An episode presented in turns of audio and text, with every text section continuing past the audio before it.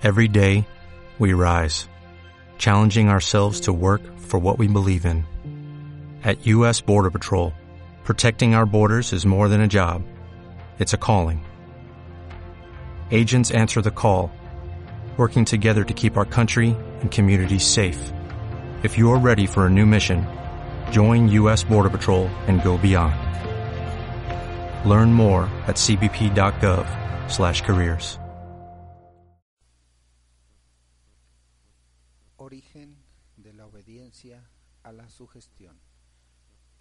una ley fundamental bajo esta fase de acción sugestiva y para encontrarla es preciso que retrocedamos a los albores de la humanidad y quizás más allá todavía.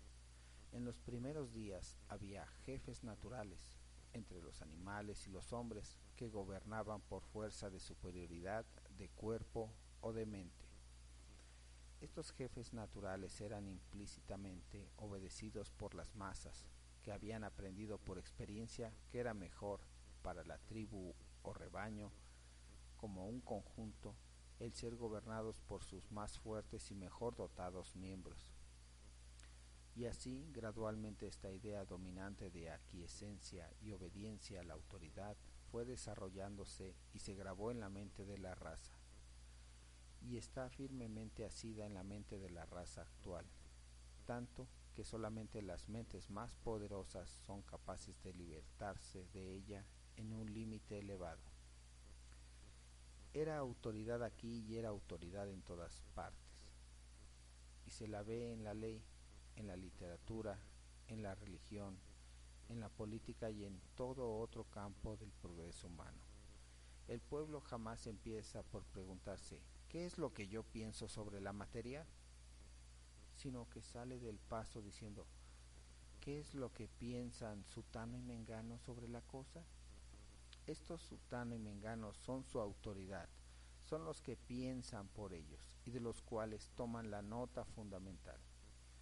Si estos jefes y autoridades fuesen realmente los más conspicuos del conjunto, la cosa no revestiría mayor importancia aun cuando todavía así esto pudiera prevenir el desarrollo de la individualidad en las masas.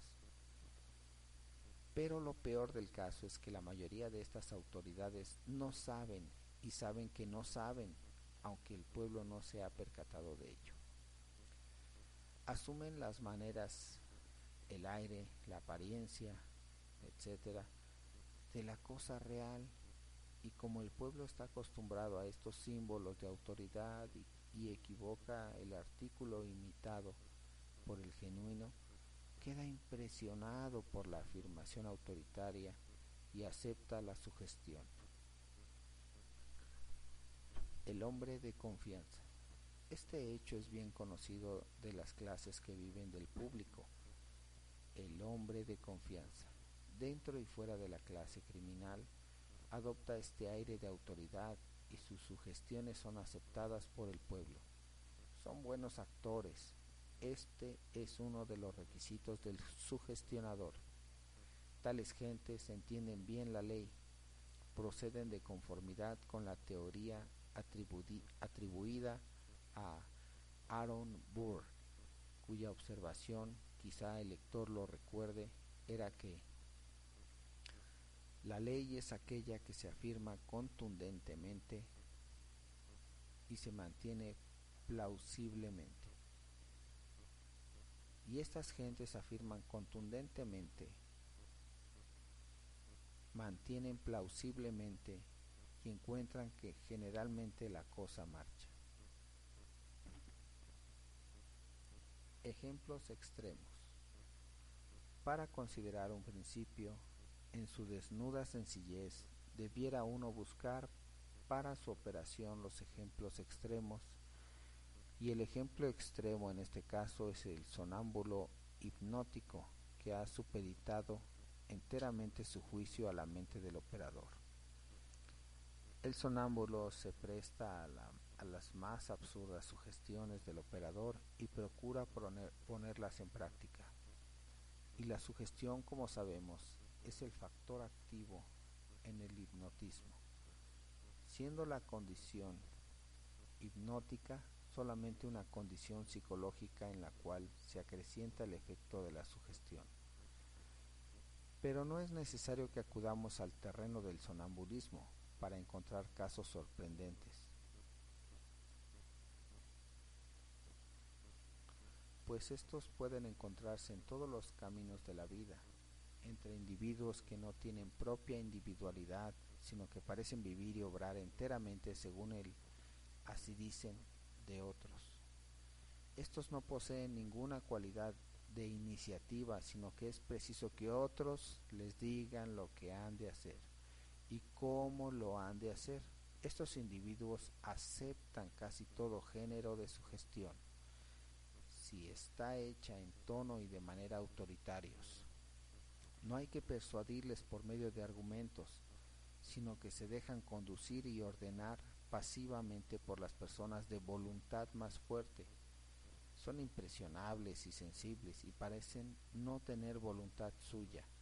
Estas personas son muy sugestionables y todos los días se relata estupendos casos de los efectos de la sugestión por aquiescencia de parte de tales personas.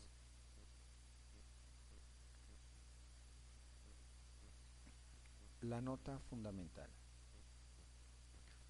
La nota fundamental de esta forma de sugestión es un positivo acerto o mandato dado con un aire y apariencia de autoridad.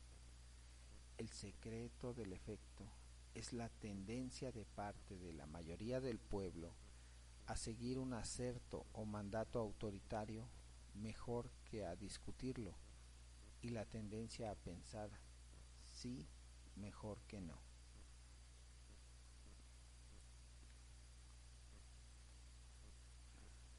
Los que se afectan fácilmente. Esta forma de sugestión se observa en su más alto grado entre aquellas personas que han dependido siempre por su profesión o instrucción y que jamás han utilizado sus propias iniciativas y recursos en la vida los jornaleros del campo y los hijos de padres acaudalados pertenecen por regla general a esta clase. Estas gentes parecen necesitar de alguien, de alguien que piense por ellos, aun en los más nimios acaecimientos de su vida, y son altamente sugestionables en tal sentido. Este grado de sugestibilidad sobre estas líneas decrece a medida que ascendemos entre gentes que han tenido que hacer cosas y que no han dependido de otras con tanta extensión. Es mucho menor entre individuos que han tenido a otros bajo sus órdenes o que han dependido de su propia iniciativa a través de la vida. Los hombres de marcada iniciativa apenas presentan un indicio de esta forma de sugestibilidad. La iniciativa, según sabemos, es un término que significa hacer cosas sin que se las digan a uno, usando uno su propio ingenio y recursos, el verdadero espíritu americano del cual carecen muchos americanos. El grado de poder. El grado de poder en la práctica de esta forma de sugestión depende materialmente del desarrollo de la voluntad por parte del sugestionador y asimismo de su revestimiento, de la apariencia, maneras, aire y tono de autoridad, siendo estos últimos requisitos estos últimos requisitos los símbolos exteriores. Si uno tiene el poder de voluntad fuertemente desarrollado, los símbolos aparecen por sí propios como una consecuencia natural.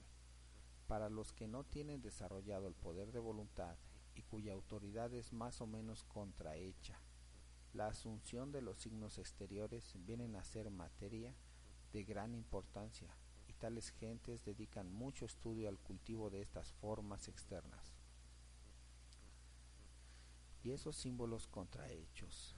El arte del actor sirve a su propósito de impresionar y sugerir a la multitud y de esta manera obtienen un brillante resultado en el papel que desempeñan. Esto hasta que tropieza con un hombre de verdadero poder de voluntad, ante el cual se retiran cortésmente al primer choque de las espadas mentativas. A los que sean negativos y demasiado susceptibles a esta forma de sugestión les aconsejo el cultivo del poder de voluntad, que se explicará en la última lección de esta serie, titulada Arquitectura del Carácter. Nada sino el cultivo de la voluntad les hará positivos y refractarios a influencias sugestivas de esta especie. La segunda línea de acción. Sugestión por imitación. Esta forma de sugestión mental es muy común, quizás la más común de todas ellas. El hombre es esencialmente un animal de imitación. Está siempre copiando las acciones, apariencias e ideas de otros, viniendo así a probar su descendencia de los antecesores antropomorfos en los cuales este rasgo de carácter fue grandemente desarrollado. Personalmente yo creo que este rasgo de imitación puede llevarse a los primeros días de la humanidad o antes, cuando hombres y animales vivían en un estado salvaje y expuestos constantemente a los peligros del enemigo. Entonces, entonces un movimiento de miedo por parte de uno se comunicaba a los demás de la tribu y gradualmente se fue desarrollando el rasgo de imitación instintiva, de la cual aún en la actualidad se ven vestigios en la raza.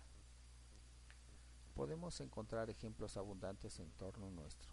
Cuando presenciamos el paseo de un sonámbulo sobre la cuerda, seguimos instintivamente todos sus movimientos, imitándolos con nuestro cuerpo. Cuando miramos el rostro de los actores en la escena, nuestro rostro reproduce más o menos la expresión que le da el artista.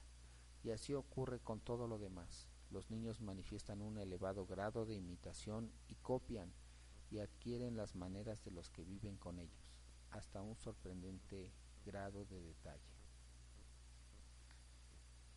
Ovejas humanas.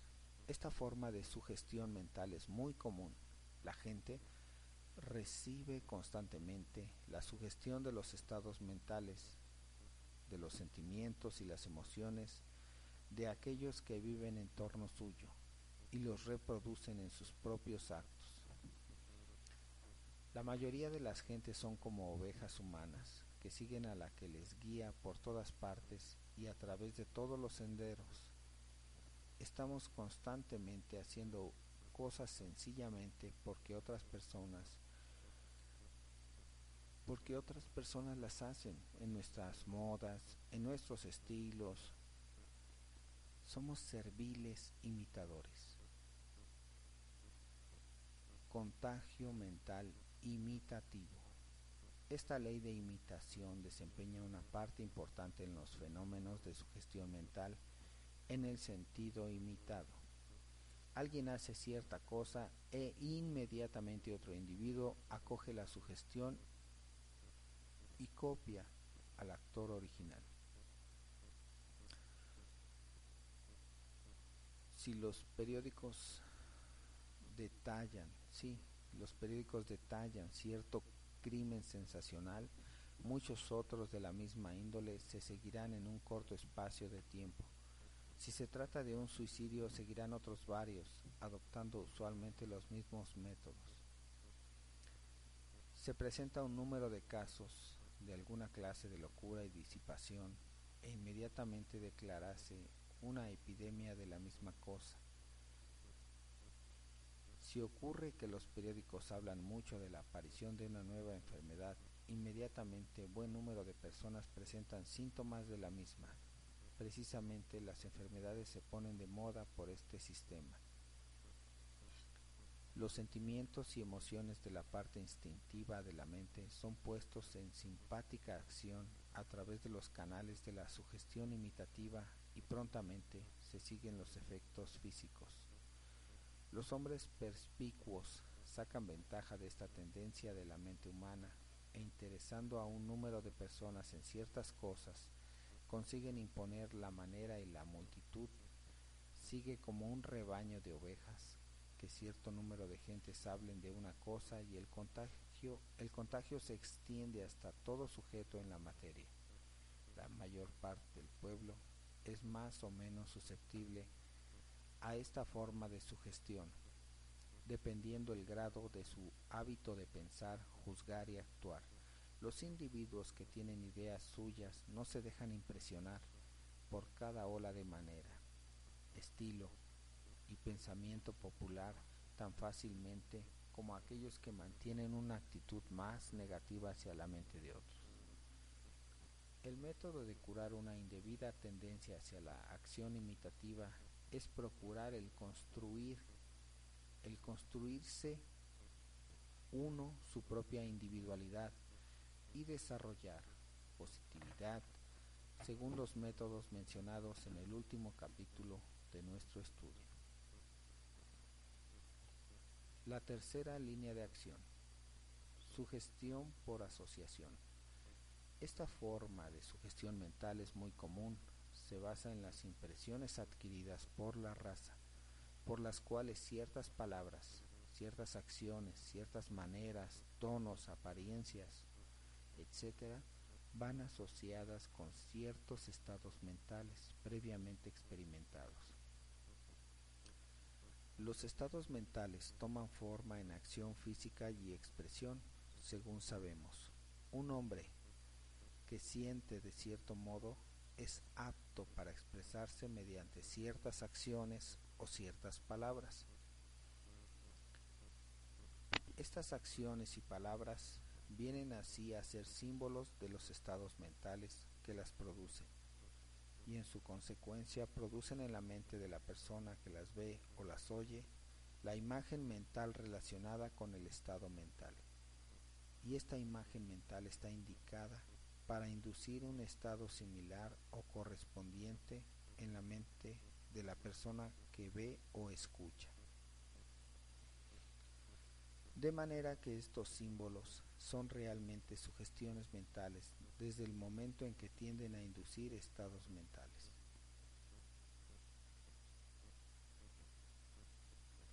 No palabras, sino símbolos. Aquí me permitiré recordar al lector que toda palabra o palabras escritas, impresas o habladas, son la expresión física o extrema de algún interno estado mental de la persona que pronuncia o escribe las palabras. Estos son los signos visibles y exteriores de un sentimiento interno. Téngase siempre presente. Las meras palabras por sí propias no tienen valor sugestivo. Ese valor depende de la significación impresa sobre ellas acompañada de una inteligencia de su significación por parte de la persona que las oye o las lee. La palabra horror, por ejemplo, tiene una definida significación para las personas que la conocen. Posee una relación directa con un sentimiento mental o emoción y es la expresión física y exterior del mismo. Uno puede repetir la palabra tantas veces como quiera a una persona que jamás la haya oído, o a uno de otra raza que no comprenda el término, y así no se sigue ningún efecto sugestivo. Pero pronúnciese la palabra delante de uno que esté acostumbrado a relacionarla y asociarla con un sentimiento definido que haya experimentado previamente, y el sentimiento será reproducido o inducido si la circunstancia del uso de la palabra es favorable. La palabra amor propiamente usada despertará en la mente de los oyentes sentimientos relacionados con el término y es preciso que estos sentimientos hayan sido experimentados antes, directa o indirectamente, para que puedan ser inducidos por su gestión.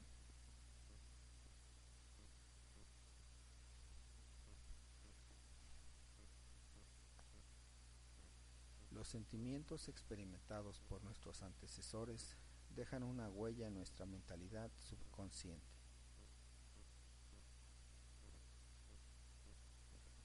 Estas también pueden ser inducidas por apropiada sugestión.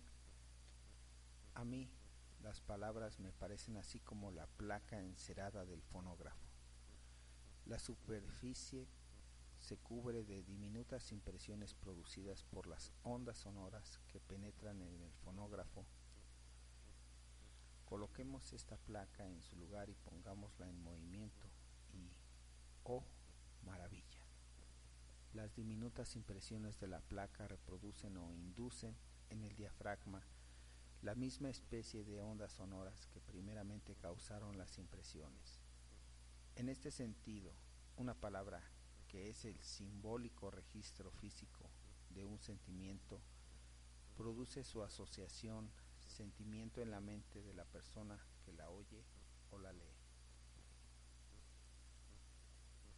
Sentimiento asociado.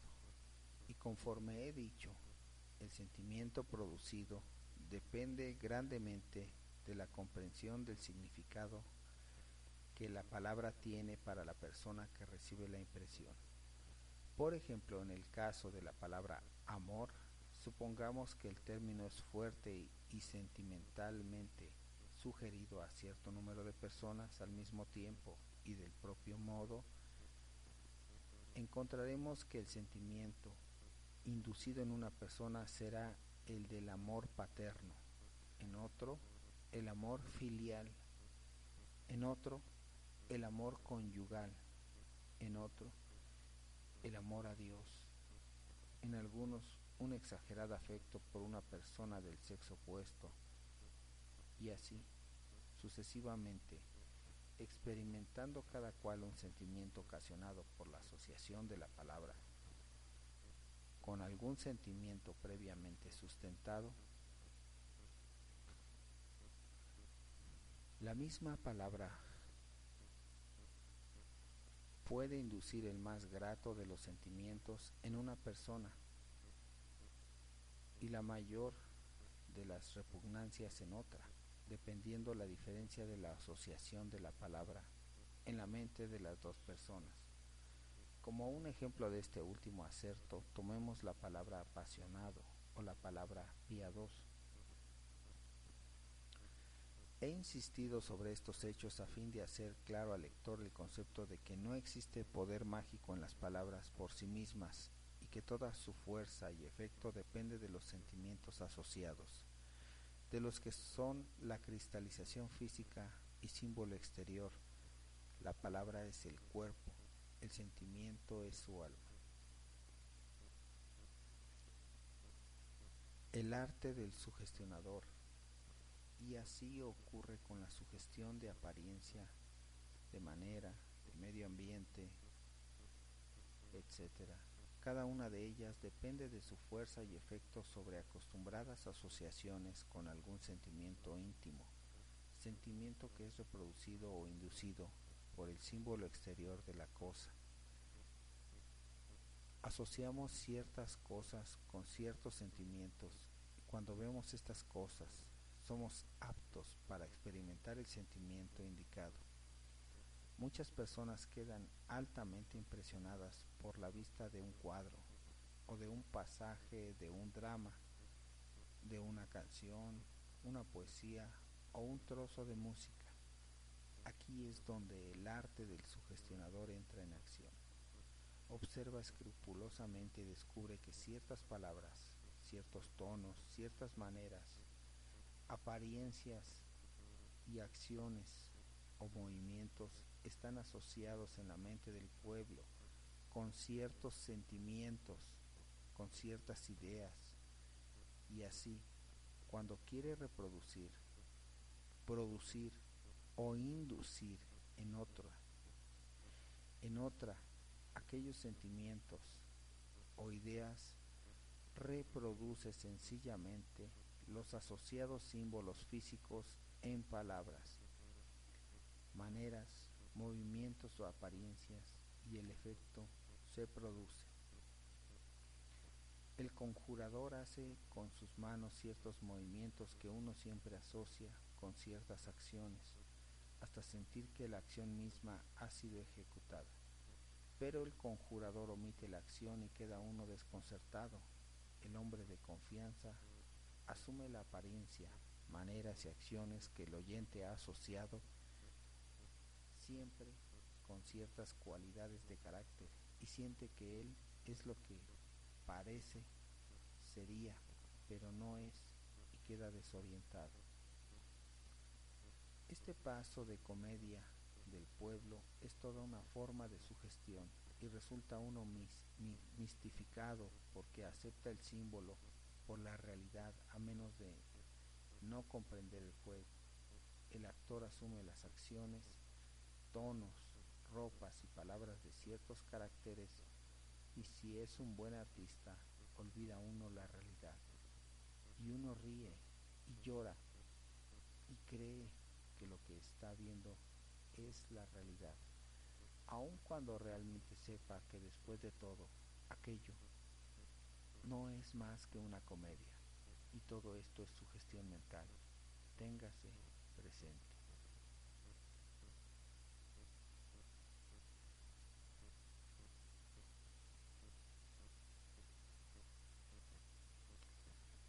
La llave maestra. Recuerde el lector ahora y siempre que una sugestión mental opera por la presentación del símbolo exterior asociado con el sentimiento que ha de ser inducido. Póngase la debida placa en el fonógrafo y se producirá o inducirá el sonido correspondiente. ¿Lo ve el lector así? Esta ley abarca todos los fenómenos de la sugestión mental. Compréndase la ley de, su, de sugestión y se tendrá la llave maestra de los fenómenos. As a new Western Union customer, you can enjoy a $0 transfer fee on your first international online money transfer. Send money to your family and friends back home the fast, easy, and reliable way.